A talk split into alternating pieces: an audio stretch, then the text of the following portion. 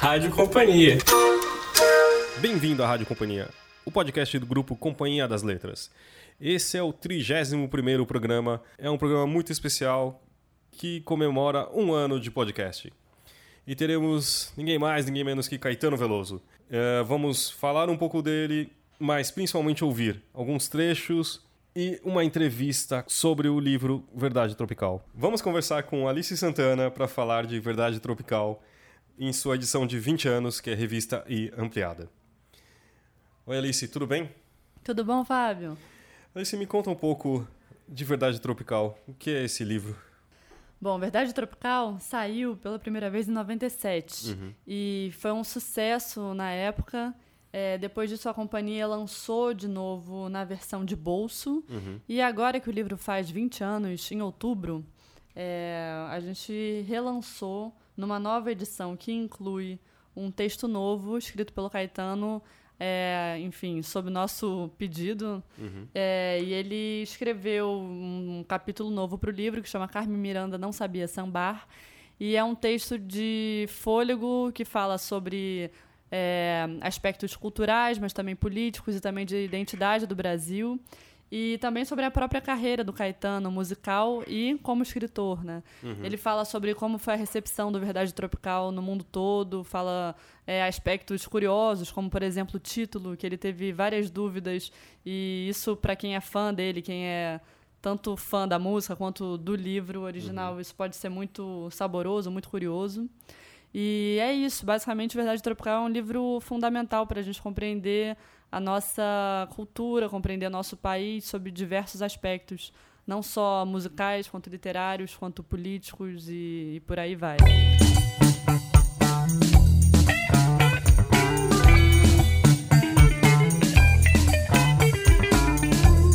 Introspectivo, entregava-me muitas horas solitárias no galho do araçazeiro do quintal e ao piano da sala, no qual tirava de ouvido canções simples aprendidas no rádio e cujas harmonias eram massacradas pelas limitações de minha percepção.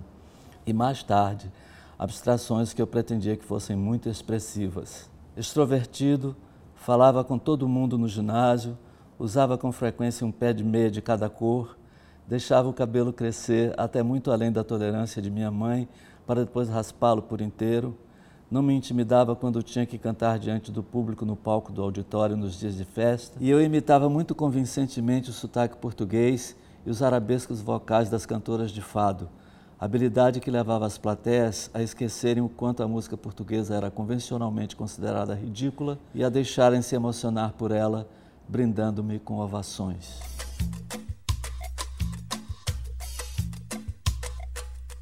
Fundamental para a gente compreender como foi esse movimento que é, teve uma representação tão ampla, não só na música, mas nas artes plásticas, com uhum. o Hélio Oiticica. É, enfim, o Hélio Oiticica, inclusive, ele é homenageado nessa edição uhum. duplamente, porque o Caetano, na capa do livro, numa foto do Geraldo Viola, tá usando um parangolé do Hélio Oiticica. Uhum. E a brincadeira desse livro é que na quarta capa o Caetano tá, hoje em dia, usando também o parangolé do Hélio. E a graça era fazer essa verdade tropical é, duas vezes, né? Na época em que é, não em que ele foi escrito, porque a Tropicália é lá para o fim da década de 60 hum. e a foto da capa é de 68. Então a ideia era ter a foto da época é, sobre. Exatamente. Exato. A época da Tropicália e a foto atual do Caetano revisando, revendo, enfim, uhum. esses aspectos do livro e, e, fazendo uma espécie de acerto de contas, né, da carreira dele, da trajetória musical, sobretudo. Ah, o Hélio, não, eu, eu acho maravilhoso que houvesse essa fotografia, essas fotografias em que eu estou com os parangolés de Hélio. E eu fiquei muito contente de, de a gente finalmente decidir por usar uma dessas fotografias em que eu estou com os parangolés de Hélio, com um dos parangolés de Hélio, porque eu estava em Nova York e vi a exposição dele, fiquei muito entusiasmado assim com a força da, da ousadia brasileira, entendeu? Porque Hélio, assim como Lígia Clark, Lígia Pape, tinha também uma exposição da Lígia Pape enorme em Nova York, todos nos museus mais importantes da cidade. E, e a da Lígia Clark tinha acontecido um, um pouco antes, uns meses antes, menos de um ano antes. E, e essas coisas são. me impressionam muito, porque o Hélio era um artista radical, né? assim como as duas Lígias. E, e hoje tem um reconhecimento mundial.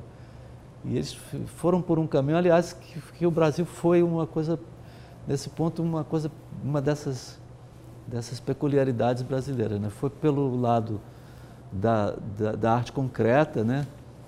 de abstração geométrica, até sair da, do, do quadro e, e virar parangolé e, e, e, ambientes, né?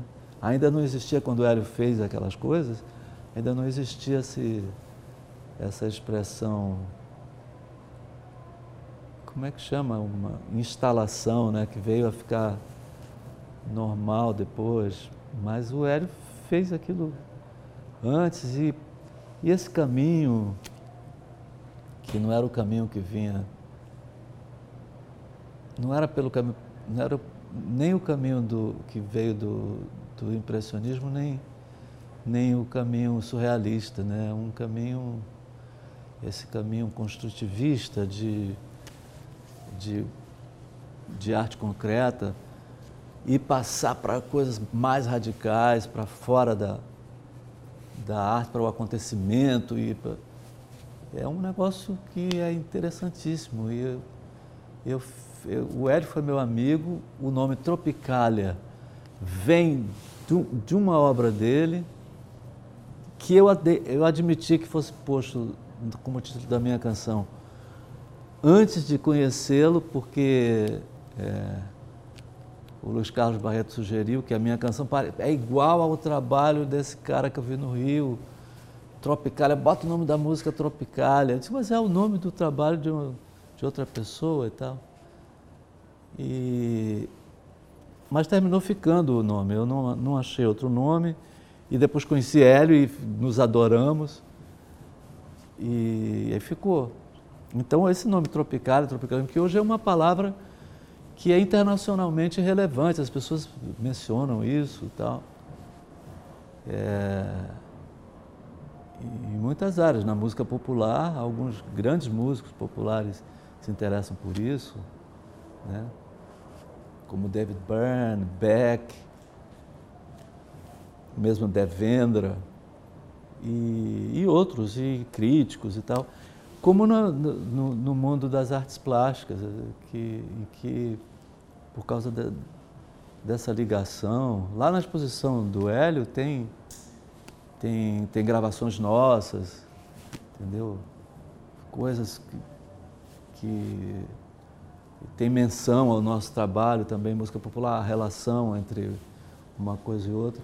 Então a capa ser assim, eu acho que é, é uma maravilha, é, faz justiça ao que a gente pode ambicionar do Brasil.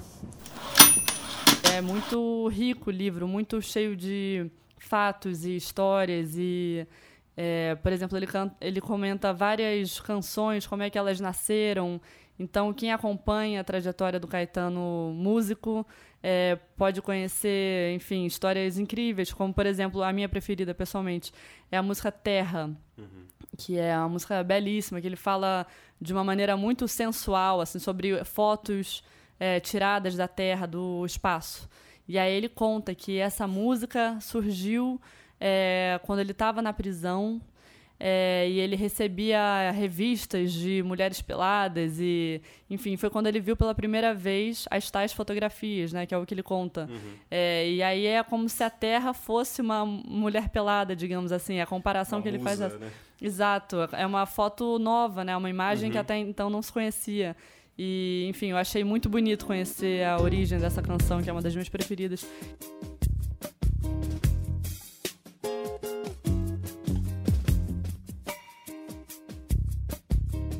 Os dias daquela semana na solitária da Polícia do Exército às vezes são lembrados por mim como um só dia que pareceu durar uma eternidade. Depois de muito tempo, mas o que era muito tempo?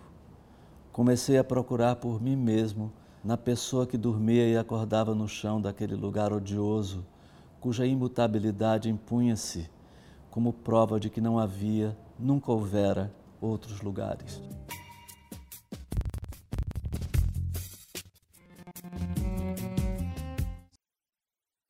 Me fez rejeitar com asco o homem como possível objeto sexual. Um dia Dedé me trouxe uma revista Manchete com as primeiras fotografias da Terra tiradas de fora da atmosfera. Eram as primeiras fotos em que se via o globo inteiro, o que provocava forte emoção, pois confirmava o que só tínhamos chegado a saber por dedução e só víamos em representações abstratas. E eu considerava a ironia de minha situação. Preso numa cela mínima, admirava as imagens do planeta inteiro, visto do amplo espaço.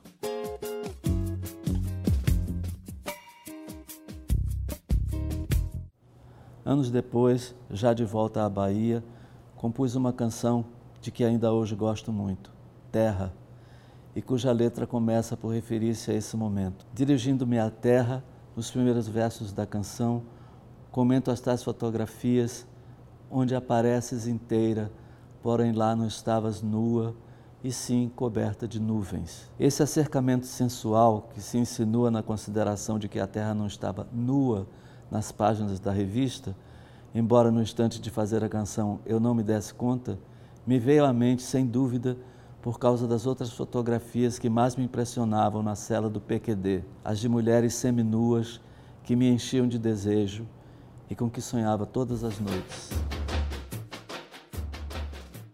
E tem um lado que, também que da, do que como a política vê, afetou a vida dele, a questão do exílio, da prisão, depois do exílio, etc. E também a, a, visão que ele tem sobre a política também, né? Que eu acho que é uma coisa muito forte, muito representativa também, né?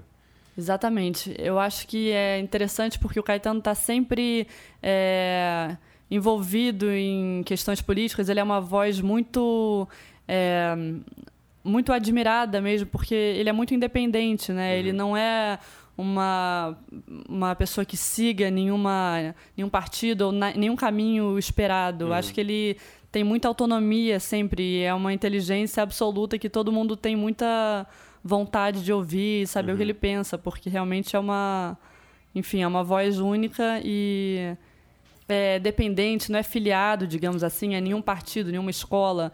Então ele pensa de maneira independente e é sempre uma voz muito inteligente, brilhante mesmo para se ouvir. Eu acho que desde as entrevistas até o texto dele, ou, ou mesmo as músicas, é muito, eu acho que é isso mesmo, né? A questão da surpresa, ele, você nunca vai ouvir uma coisa que seja o convencional, né? Tipo, é, é, acho que na, entrevista você perguntou a relação da, diferença entre agora e 20 anos atrás não era uma, uma resposta tão esperada que a gente que eu imaginava ouvir pelo menos. Mas ele ele realmente se coloca ali no meio ele mostra o sentimento dele sabe? É uma figura muito sensível e ao mesmo tempo muito politizada. Então acho que realmente é algo que a gente deve devolver né? mudou muita coisa.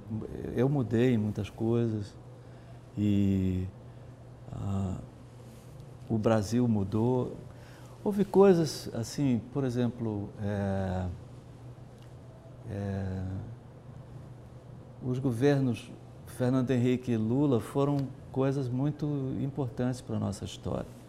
O fato deles terem acontecido. A gente é, tinha ficado. Por exemplo, se nos anos 80, no início dos anos 80, no meio dos anos 80, ou mesmo no final dos anos 80, alguém me dissesse que Fernando Henrique ia ser presidente e que depois de Fernando Henrique, Lula seria presidente. Eu, eu ia dizer que a pessoa era otimista demais e que era um sonho irrealizável. E, no entanto, isso aconteceu. E, e bastava que eles tivessem chegado lá para que fosse isso um sinal importante para a nossa história. É, mesmo que eles tivessem sido é, totalmente falhos em suas passagens pela presidência. Mas não foi assim.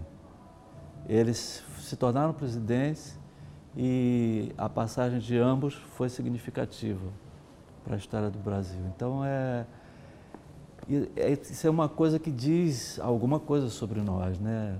É um fato que diz alguma coisa sobre nós. Que, ou seja, que a gente tem o direito de de sonhar com mais é, ambição, entendeu? Com mais coragem.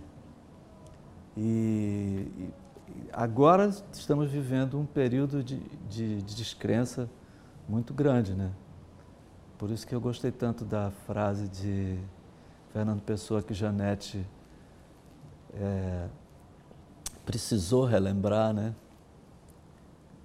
E, e curiosamente, mesmo eu conto em Verdade Tropical, no, no, quando escrevi, 20 anos atrás, é, que mesmo durante a ditadura eu, eu sentia que esses movimentos internos que chegavam a coisas terríveis podiam ser vivenciados como é, dificuldades do caminho, entendeu? Mas a gente não pode ficar também é, preso a uma, a uma fantasia de que o Brasil é algo totalmente independente da realidade latino-americana, entendeu? Como pelo fato de nós falarmos português, de termos é, é, feito uma unidade territorial enorme do, da, da, América Portuguesa, sob um nome só, que é uma, uma nação só, a gente, a gente tem dif, diferenças, especificidades e, e fatais originalidades, mas estamos dentro do quadro, né? estamos dentro do quadro da América Latina e, e, e, e devemos manter isso em mente ou seja, as dificuldades são grandes, as nossas incapacidades, é, que são dificuldades enormes de todo, de todo o novo mundo, né? Porque os Estados Unidos, que são uma grande história de sucesso, têm as dificuldades, as, algumas das dificuldades básicas das Américas, as dificuldades raciais, por causa da escravização de negros africanos, que é um escândalo histórico e humano que, de difícil superação, não é? E, e também, a, a, não desligado disso, a, a, a desigualdade, né? a, é uma coisa, é uma, é uma, realidade, uma realidade muito forte em todos os países americanos e os países latino-americanos têm essas questões sem ter é, alcançado as vitórias que os Estados Unidos alcançaram. Então o Brasil está dentro desse quadro. E então é, a gente tem que fazer um esforço grande muita coisa mudou e o Brasil agora está demonstrando é, justamente todos os seus aspectos de fraqueza, de incapacidade. Mas eu já vi pior e acho que a gente é, tem, tem esboçado que pode. A América Latina tem esboçado que pode superar certas coisas e tem entrado em caminhos opostos, nenhum propriamente exitoso. E o Brasil está mostrando esses males que são peculiares ao próprio Brasil, mas que ele também compartilha com seus vizinhos latino-americanos. E é, o negócio é difícil.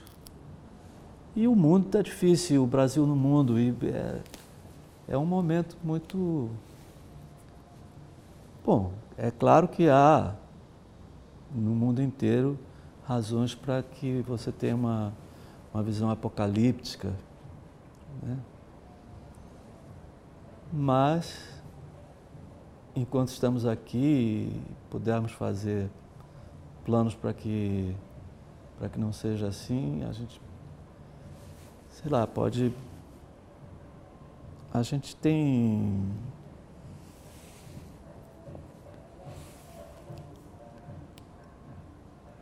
Não sei, tem uma. Eu pessoalmente tenho uma. Uma, uma, peça, uma, uma espécie de, de otimismo básico, independente do meu sentimento. É como se fosse uma, uma uma, uma decisão. Tenho 75 anos. Não vejo muito como voltar a viver em Santo Amaro apenas para lutar pela limpeza da terra e pela punição dos culpados. Eu poderia ter vivido uma vida mais centrada em algo objetivo, mas sou louco pelas canções. Enquanto escrevo, o Brasil está em perpétua convulsão e há coisas demais sugerindo que não temos por que ser otimistas. Para curar momentos de amargura, relembro a frase de Fernando Pessoa que Eduardo Genetti citou. Nós nos extraviamos a tal ponto que devemos estar no bom caminho.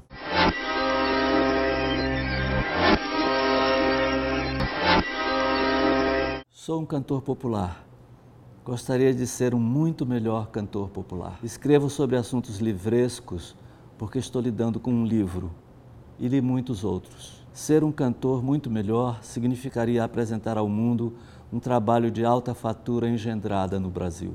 Mas reconheço que tenho ficado entre a incompetência em minha área e a confusão nas áreas para as quais eu seria melhor dotado se tivesse me dedicado a elas. Felicidade é ler que Esperança Spalding está ouvindo Djavan. Quando as forças do mundo se renderem às canções de Chico Buarque, teremos chegado ao chão do assunto. Alice, agora em um outro ponto, é... e como que é trabalhar numa reedição depois de 20 anos ainda? E trabalhar também com uma figura que é tão icônica como, né, nesse processo todo. Bom, foi uma honra imensa, porque eu sou muito, muito fã. É, então, assim, o livro é, Verdade Tropical, que a gente fez basicamente foi reler é, e fazer notas. Isso uhum. foi o, o, que a gente pensou como uma edição revista, né? Uhum. Então, muitas vezes ele falava de pessoas próximas da própria mãe, a Dona Cano, ou de uhum. amigos próximos, como o Ali Salomão. E nas vezes em que ele mencionava essas pessoas no presente, a nossa preocupação foi de alguma maneira atualizar. Então dizer é, quando foi que a pessoa morreu, o ano em que a pessoa uhum. morreu, com que idade, enfim. E além dessas referências biográficas que a gente tentou incluir, é, é claro que a gente não incluiu sempre, tá? Porque também o livro poderia virar um é, um, poderia ter um excesso de notas um biográficas. Um segundo livro só de notas Exato. O que a gente tentou fazer foi mais marcar quando ele diz, dizer no presente, uhum. né? Hoje encontrei fulano, fulano sempre que vem. intrometer tanto no texto daquele, daquele momento. Né? Exatamente. Senão você alteraria muito. Também. Exato, perfeito. E além dessas notas biográficas, a gente tentou é, incluir informações bibliográficas importantes. Uhum. Então, quando ele fala, ah, o autor tal fala sobre esse assunto, aí a gente procurou qual é o livro, enfim, para dar referência uhum. é, para quem quisesse buscar o, enfim, o romance, o livro de ensaios, o que fosse. É... E também tem a inclusão da playlist no Spotify. Sim, é... isso. A gente fez uma playlist é, com o consentimento dele, porque, por exemplo, tem momentos em que ele fala sobre um artista e não menciona uma música. Então, uhum. ele fala longos parágrafos sobre Bob Dylan, sobre Jenny Joplin, Beatles e tal. Uhum. E aí a gente levou a playlist para ele com 210 músicas. Uhum. E a gente perguntou: ah, aqui é, você tem alguma música que você gostaria de incluir? E aí ele colocou uma ou duas de cada. É claro que, enfim, ainda teria muito que se colocar, mas eu acho que dá para ter uma, uma boa atmosfera do livro por essa playlist. Acho que é bem interessante você ouvir enquanto está lendo. Né? Exatamente. E é claro que tem músicas que ele retoma muitas vezes, né? Por exemplo, Alegria, Alegria, eu acho que deve ser a recordista, ou Boa Palavra. Uhum. Tem muitas músicas que ele é, fala muitas vezes ao longo do livro e a nossa preocupação foi colocar a primeira menção. Então. Uhum Acho que a Alegria, a Alegria, é, enfim, aparece logo no início, depois ele volta muitas vezes a ela. Mas é isso, a playlist foi muito divertida de fazer, assim, uhum. foi... E é claro que a gente não encontrou muitas coisas também. Ele fala de músicas, é, de gravações que a gente não tem como acessar, sei lá, a uhum. primeira vez que ele cantou na TV, ou, é, enfim, fala sobre canções que infelizmente a gente não conseguiu rastrear, mas uhum. boa parte tá aí dessas músicas. É, você, leitor, vai conseguir ver isso na quarta capa. Uh, e também a gente vai colocar aqui na, na descrição do, desse episódio, você vai ver também onde estão o link certinho para essa lista no Spotify. Sim. Ele fez um índice também no livro com as músicas. De qual, se referindo a qual? Exato, porque momento. já tinha um índice onomástico, porque uhum. ele menciona muita gente, né? Basicamente ele faz esse retrato muito completo das pessoas com quem ele teve conversas é, que mudariam tudo, né, na uhum. história, basicamente. Então, seja com os poetas concretos ou, é, sei lá, com o Antônio Cícero, com o Ali Salomão, que eu já mencionei, é, e aí, esses nomes, eles estão num índice, no final, se a pessoa quiser buscar, sei lá, só as menções à Dona Cano. Uhum. Aí ela encontra, mas a gente também fez um novo índice com as músicas. Isso é uma, é uma novidade dessa edição também de 20 anos. Olha, eu reli bastante. Eu reli. E... Mas eu fico lendo muitas outras coisas. Eu leio muitos livros ao mesmo tempo, é uma confusão danada. E, e aí ficava relendo meu livro e gostei, eu achei que é bom o livro. Tem muita coisa, eu gosto, tá? tem muitos trechos bonitos, e a maioria está bem escrito, assim, animado e eu estava com uma com a mente assim disparada. Então é, agradável de ler sobre certos aspectos. Agora, é, gostei muito mais do que eu escrevi naquela época do que o que eu pude escrever agora. Mas é, tem coisas que você a gente vai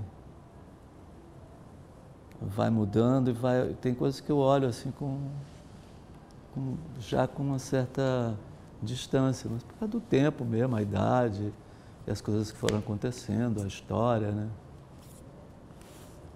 mas não sei nem especificar o que, momentos de leitura que me pareceram. Eu, dizia assim, eu me via um pouco tolo ali. Tem coisas que eu já achava um pouco tolas quando estava escrevendo, mas isso não, não conta tanto. Tem coisas que eu olhava assim.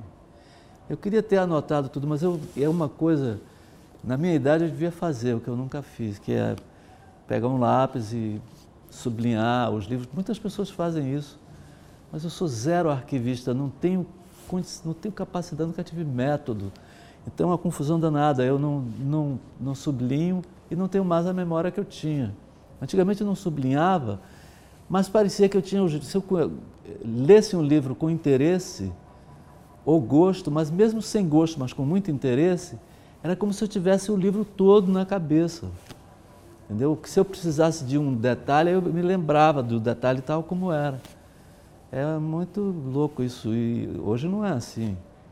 A memória não é a mesma. Mas. É, então eu não.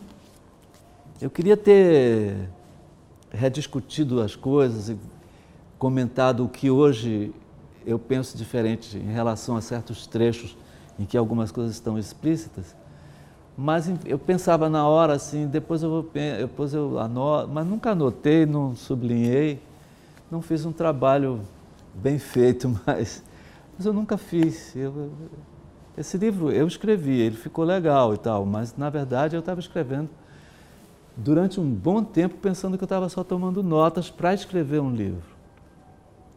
Depois eu disse, bom, acho que vai ficar assim mesmo, tá? já está meio escrito isso aí. No... Aí na verdade, admitir as notas como texto do livro. Alice, você sabe como foi essa primeira edição? Se, o, o, tempo que ele demorou? Parece que ser uma pesquisa longuíssima, né? Também, assim, mas... Bom, eu só sei sobre a primeira edição que ele é, escrevia os capítulos uhum. é, nos intervalos dos shows e ele tem uma memória muito impressionante. Uhum. Ele não recorria a nada, a livro. É Bom, em 97 a internet ainda estava meio que no começo, já existia, mas, mas não era na que é estrada, hoje. não sei se conseguiria. Né? Exato, mas eu acho que ele recorria à memória dele, assim, ele basicamente escrevia de cabeça tudo, tem uma, uma memória impressionante até hoje, uhum. e ele não tem celular, isso é engraçado. É ele não usa celular, ele usa e-mail bastante, enfim, uhum. respondia as mensagens é, numa frequência totalmente esperada, normal, correta, assim, mas uhum. celular não é a praia dele. Não, acho que o que é interessante do Verdade Tropical é que ele retoma não só o início do tropicalismo, das bases do uhum. movimento é, artístico, musical, enfim, mas ele fala muito sobre a formação é, pessoal do Caetano. Ele fala sobre quando ele saiu de Santo Amaro, uhum. é, foi para Salvador, e aí ele foi para o Rio de Janeiro para acompanhar a irmã dele, a Betânia, no Opinião, que ela foi substituir a Nara Leão, uhum. e do sucesso que foi a Betânia cantando Carcará, e de como o Caetano começou a participar daqueles programas de música é, na televisão, dos festivais, uhum. festivais da canção e como é, cada elemento teve um papel importantíssimo na formação dele. Uhum. Ele fala sobre quando ele viu La Estrada, por exemplo, pela primeira vez, fala quando ele leu Clarice Lispector no, na revista Senhor.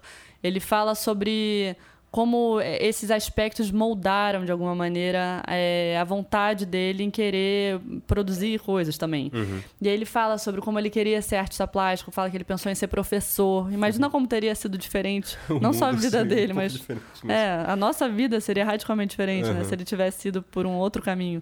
E, e é isso, ele fala sobre na época em que ele começou a se firmar como compositor, como uhum. intérprete. E, e a prisão, que eu já, enfim, a gente falou rapidamente, é o capítulo preferido dele, chama Narciso uhum. em Férias. E é um capítulo que em breve nós vamos lançar como uma separata, inclusive, adiantando essa informação. É, enfim, imagino que no ano que vem. Mas é um capítulo longo que tem um sabor de. É, quase que um relato de detetive, assim. É um thriller, assim. Uhum. Porque ele conta quando foi. É, ele conta como foi quando buscaram ele em casa, ele estava com o Gil em casa, ele pensou se deveria ou não dizer para o Gil fugir. E aí disse, é, ele e a Dedé, a mulher dele na época, falaram para o Gil voltar para casa dele, e eles buscaram uhum. o Gil é, no carro da polícia. E como foi essa prisão, que ele ficou meses sem se olhar no espelho, não tinha espelho. e ele ficava, enfim, completamente é, perdido, sem saber se, se, conseguiria sair de lá. E qualquer sinal que acontecesse na prisão, como uma barata, por exemplo, uhum. ou, ou, enfim, alguém cantando uma música, qualquer sinal já significava um monte para ele. Era como se fossem símbolos místicos, sabe? Uhum. Enfim, esse capítulo fala também da canção Terra, que a gente mencionou, que uhum. ele, ele conta a história. Fala sobre uma outra música que é linda, chamada Irene Ri, que ele fez para a irmã dele e que é um palíndromo, né? Irene Ri. Uhum. Enfim, é, eu acho que esse é o capítulo mais importante do livro, pelo menos na opinião do Caetano. Posso estar enganada, mas é o que eu ouvi ele dizendo, uhum. assim. É, mas é isso, a gente consegue acompanhar a formação é, do Caetano, do tropicalismo, é, da nossa identidade junto com isso, porque eu acho que nós todos somos é, muito devedores, né? Como as músicas dele entram na nossa vida de uma maneira que a gente nem saberia como seria a nossa vida. Como, enfim, os discos é, são. É, como eles formataram o que a gente é hoje. Né? É, eu falei em fina estampa porque eu gosto de ouvir é um disco que pode ser agradável para mim mesmo, o que é uma coisa um pouco difícil. Os meus próprios discos eu não ouço. Não, não que eu bote fina estampa para ouvir, mas quando às vezes ouço, eu acho que é bom. É, livro também é um, um disco que eu acho que é bom. E, e eu tenho muita saudade do tempo que eu tocava com a outra banda da Terra e tudo isso, mas são. É, o que aconteceu é o seguinte: nós fomos exilados, eu vivi um ano, dois anos e meio no exílio na Inglaterra, e eu não tinha vontade de, de atuar fora do Brasil. Em primeiro lugar, porque eu achava que eu não tinha o que apresentar Entendeu? Dentro do Brasil, algumas coisas é, me pareciam possíveis. Mas como assim no, no, cenário internacional? Não. Mas depois que eu voltei e que já estava vivendo aqui, que nem. Então já voltei, entrei de cara no, no Brasil, entendeu? De corpo e alma. E daqui a pouco eu estava sendo muito chamado de fora, entendeu? Isso foi uma coisa que mudou eu tive que imaginar como era que eu agia dentro de uma, de uma, de uma perspectiva em que o meu trabalho é, despertava interesse fora do Brasil, entendeu? E eu não, eu não tinha muito... Eu, quando eu estava no exílio, eu fazia lá porque eu estava lá, mas eu não, não me via como um papel minimamente relevante na, na cena internacional. isso apareceu, isso é uma das coisas que mais contribuíram para que houvesse mudanças. Quando eu voltei logo, eu fiz o Araçá Azul, que é um disco muito experimental em todos os sentidos. Inclusive é um disco amadorístico, assim, feito, eu disse, vou fazer um negócio. Eu cheguei aqui, então vou fazer um negócio que é, sem amarra nenhuma e, e também sem amparo técnico. Eu fui sozinho para o estúdio com um técnico, um engenheiro de som, é, mediano brasileiro, não era uma coisa. Eu, eu, podia ter feito uma coisa mais bem produzida, mas eu não, eu, quer, eu queria só fazer o negócio que viesse me. Aquilo era uma, era uma experiência que eu ia fazer naquela hora, daquele jeito. E depois eu comecei a fazer um trabalho mais profissional. E com essa, essa mínima demanda estrangeira, internacional, eu fiquei. Isso passou a contar, entendeu? Então, muito disso, muito disso repercutiu na minha, na minha criação. Até um disco encomendado nos Estados Unidos, proposto pelo cara que, que dirigia o, o selo que lança meus discos lá. O disco chama é, Estrangeiro. Foi meio sugerido por ele e, e produzido por Arthur Lindsay e Peter Scher. E aí é uma produção. Depois comecei a trabalhar com Jaquinho, que eu achava que tinha uma, uma um nível de conhecimento de música, um domínio da matéria musical, que eu não tinha nem coragem de tentar utilizar, mas ele foi muito, muito generoso quando eu sugeri que ele colaborasse comigo. Ele ficou interessado e colaborou durante anos e fizemos coisas bacanas. E, e eu adoro ele, mas foi um caminho, não era um caminho que antes eu imaginava. Foi o, o, o negócio internacional, a dimensão internacional me levou a coisas assim. E depois eu, eu fiz umas coisas é, ultimamente com uma banda que eu reuni. Eu ia fazer um disco de rock sem meu nome, com, com fazer uma brincadeira assim, mas terminei usando meu nome mesmo. Eu ia modificar minha voz. Mas é, mas o, o, quadro todo mudou também, porque no Brasil, é, antes havia uma. O tropicalismo atrapalhou um bocado, entendeu? Porque havia uma, uma, uma compartimentalização, assim, que era era aceita e nós, nós quebramos, para o bem e para o mal, entendeu? o que é música séria, o que não é, o que é música comercial, o que é música propriamente brasileira. Havia uma, uma, uma, uma catalogação assim errada, mas funcionava. Essas coisas são úteis, né? E a gente desfez, e isso trabalhou um pouco pela vitalidade do, da cena, mas é, a história anda e você destruir critérios assim pode ser também é, pode resultar também regressivo. Então, mas eu eu acho que para mim é, ficou mais verdadeiro o ambiente, entendeu?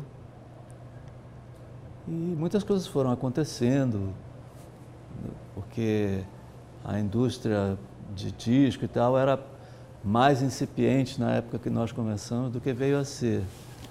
E cresceu muito. Hoje é, hoje é uma mudança enorme por causa da, da internet. Disco já não é mais. Então são outros caminhos. E tem uma coisa fundamental que é o, o, o, o mero envelhecimento.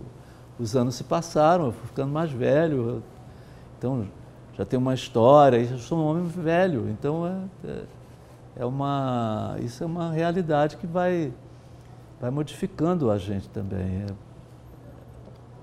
também não, vai principalmente, né? Aqui também você vê essa trajetória, pelo menos mostrando saindo de uma cidade muito pequena, indo para uma cidade maior, indo pra, depois para o centro e depois é quase uma ele passa por todo toda uma transformação de um país, né? Tipo de, de, de se transformar em uma metrópole, de transformar em uma coisa mais maior, é, cosmopolita e depois de, da, da, ditadura e ele sofrer muito com isso de, de um, e teve que viver no, no exílio, né? Então acho que também a, a, identificação acho que é também é dele com o Brasil e, e com a gente, né?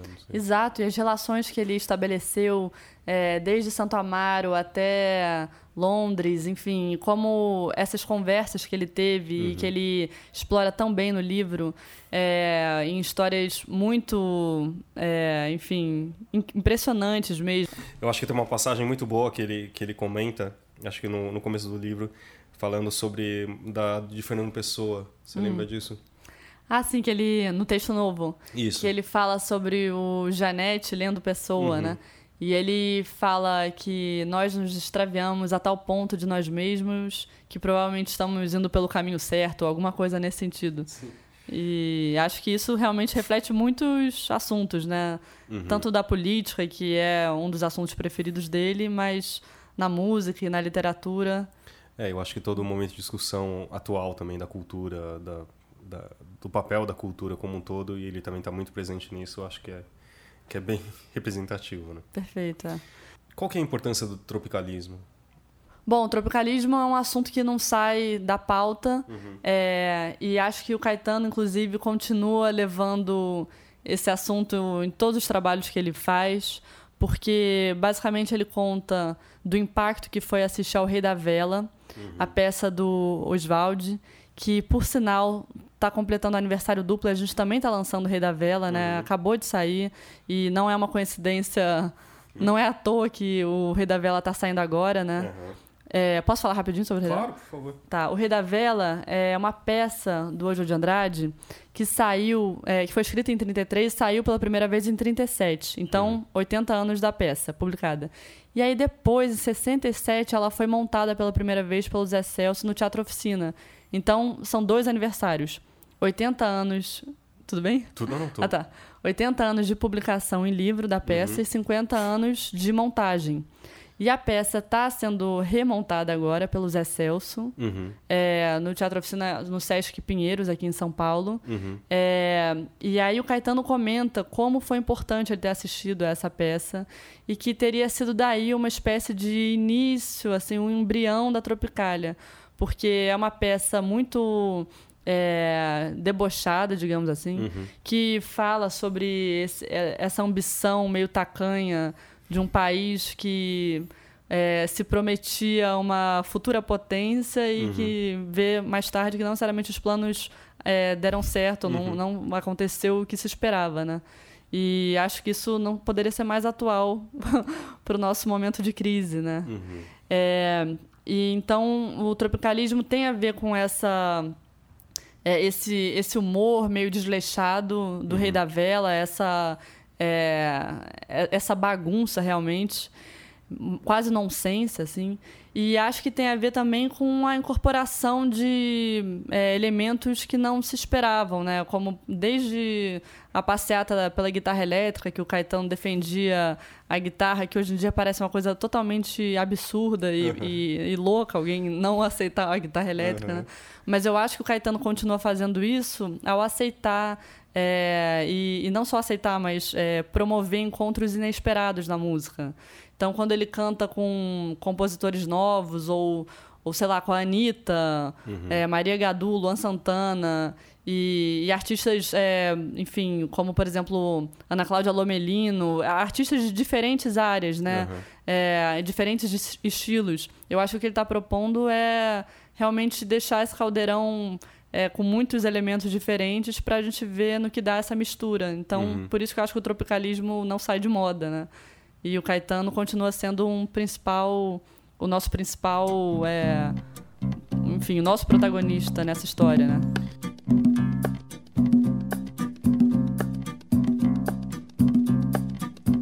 Um dos acontecimentos mais marcantes de toda a minha formação pessoal foi a exibição de La Estrada, de Fellini, num domingo de manhã, no Cine Subaé. Havia sessões matinais aos domingos nesse que era o melhor, o único que chegou a ter cinemascope dos três cinemas de Santo Amaro. Chorei o resto do dia e não consegui almoçar. E nós passamos a chamar minha daia de Julieta Massina.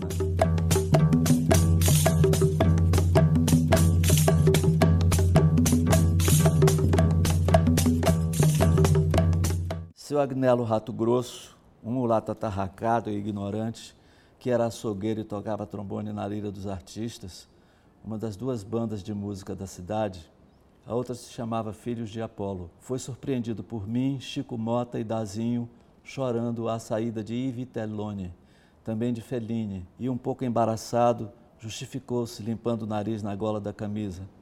Esse filme é a vida da gente.